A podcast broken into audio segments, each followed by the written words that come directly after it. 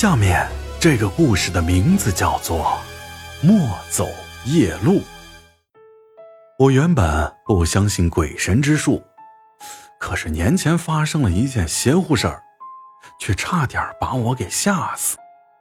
我是我们村里唯一的大学生，这大学毕业后，为了照顾年迈的父母，没有在大城市闯荡，而是直接回了家乡，做了一个。村办小学的老师，那天下课铃响起，同学们欢呼雀跃地涌出了学校。我简单收拾了一下，背上破旧的包，向学校外面走去。就在我刚刚走到学校门口的时候，从背后传来了一阵清脆悦耳的女声。我顺着声音往后看去，哈，原来是我们村唯一的女老师。白雪，这白雪是我们村的这个村花，比我小六岁，平时穿的很普通，但是非常漂亮。她说她最近不太舒服，想休息两天，让我帮她带两天课。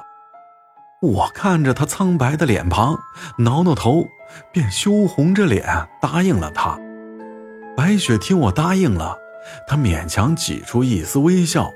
淡淡的愁容爬满了俏脸，道过谢的白雪从我身边走过，一股体香扑面而来。看着她婀娜的身姿，我的下半身一阵燥热。直到她的背影消失不见了，我才叹了一口气，朝向门外匆匆走去。就在我快到家的时候，才想起来忘记给父亲买药了。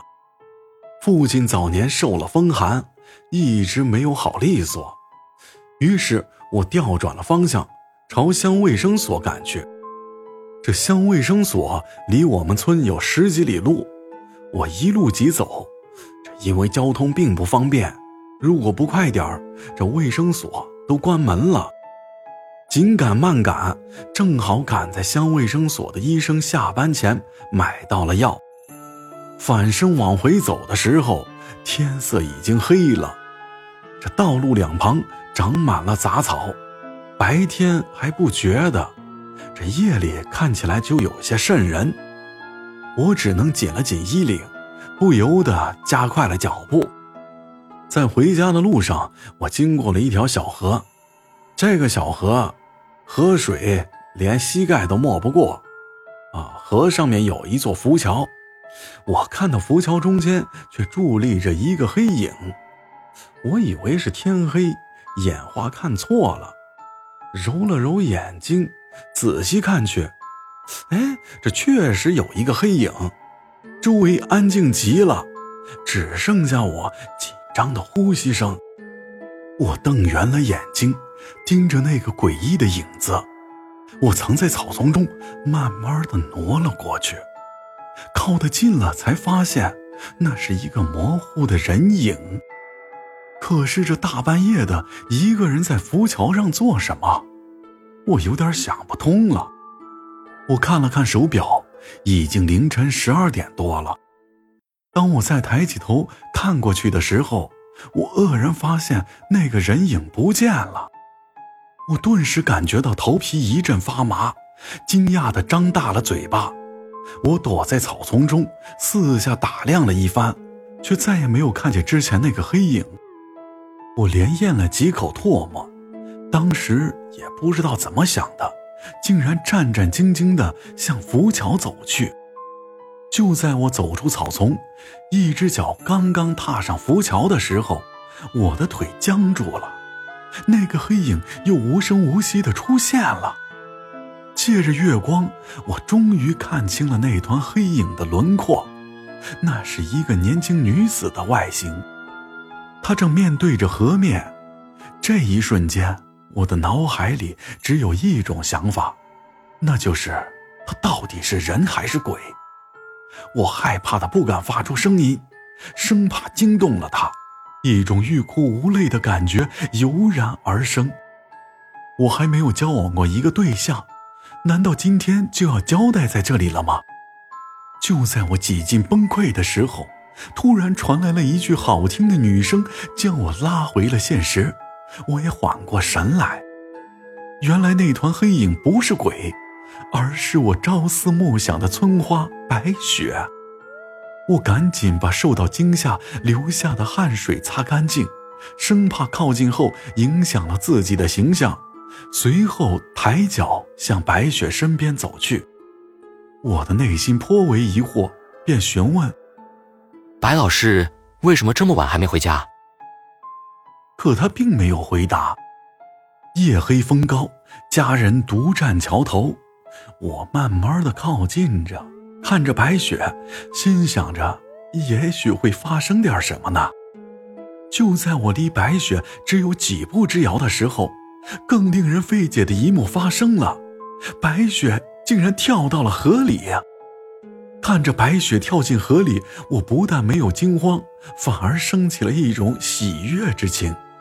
正好赶上英雄救美的机会，可就在我准备跳进河里的时候，突然想起来，这条小河并没有多深，顶多就是刚刚没过脚踝，但是人没了。我站在桥上，借着月光巡视着小河，却无论如何也看不到白雪。我心中一沉，赶忙跳进河里，手忙脚乱地找了起来。但我依旧找不到白雪的身影，便开始胡思乱想起来。难道白雪看到是我，所以她自己跳下去跑了？或者说，白雪喜欢我，所以紧张了？想明白的我顿时心花怒放，也不再寻找，满怀着对美好恋情的憧憬，走向了回家的路。回到家，父母早已睡下。我把药放在了客厅，就回到自己屋里，钻进被窝睡去。不知睡了多久，恍恍惚惚间，我竟看见白雪推门进来。一袭白衣的她如同出水芙蓉，她浅笑嫣然，风情款款地向我走来。透过薄纱质地的面料，里面的肌肤若隐若现，我感到浑身燥热难耐。情不自禁地伸出手，想拉住白雪的纤纤素手。就在我美梦成真的时候，突然一声悲鸣响彻了全村。我缓缓地睁开了眼睛，不情愿地从被窝里坐了起来。对于这种扰人清梦的做法，很是痛恨。但是村里的哀嚎声却一直没断。从断断续续的声音中，我听出了。是谁家有人去世了？过了不知道多久，可能是老婆子哭累了，渐渐的，哭声没了，困意重新向我袭来，我再次沉沉的睡了过去。第二天早上，我没有像往常那样被隔壁的公鸡打鸣声叫醒，反而被家门外的吵闹声给吵醒了。我穿好衣服走到门外。正好看到父母刚从外面回来，就问母亲发生了什么事儿。老妈看了看我，她愁容满面，说我的同事白雪不在了，而且死得很蹊跷。听到母亲的回答，我一脸震惊。这昨天晚上我还见过她，怎么就不在了呢？老爸就劝我不要瞎说，还吩咐我妈把门关好。我被老爸拽了一下，差点摔倒，没有进屋，问他到底怎么回事父亲就询问我：“你确定昨天晚上遇见白老师了？”我把昨天遇到的事情给他讲了。父亲听到后，劝我以后早点回家，随后整理了一下思绪，稍稍定了下神。他跟我道出了原委：白雪昨天下班后回到家中。把自己反锁在卧室里，父母做好饭喊他吃饭，也不见他出来。半夜的时候，白雪的母亲听到他的卧室里传来一阵吱吱扭扭的声音，他的母亲好奇地走到卧室门前，听了半天，却听不到动静。白雪的母亲越想越害怕，便叫醒了老伴儿，然后两口子一起敲白雪的房门。里面却没有任何动静，情急之下，白雪的父亲只好一脚踹开了门，等看清屋里的场景，老两口瞬间流下了眼泪。此时的白雪躺在地上，脸色铁青，已经断了气。但最诡异的是，白雪的肚子竟一夜之间变大了，像是怀了孕一样。听了父亲的讲述，我认为他是在胡说。这世界上怎么可能会有这种事？父亲却说他是从白雪妈口中听到的，还能有假？我瞬间倒吸了一口凉气。难道昨天看见的白雪，真的是他的鬼魂吗？从那以后，我再也不敢深更半夜出门了，生怕遇到什么。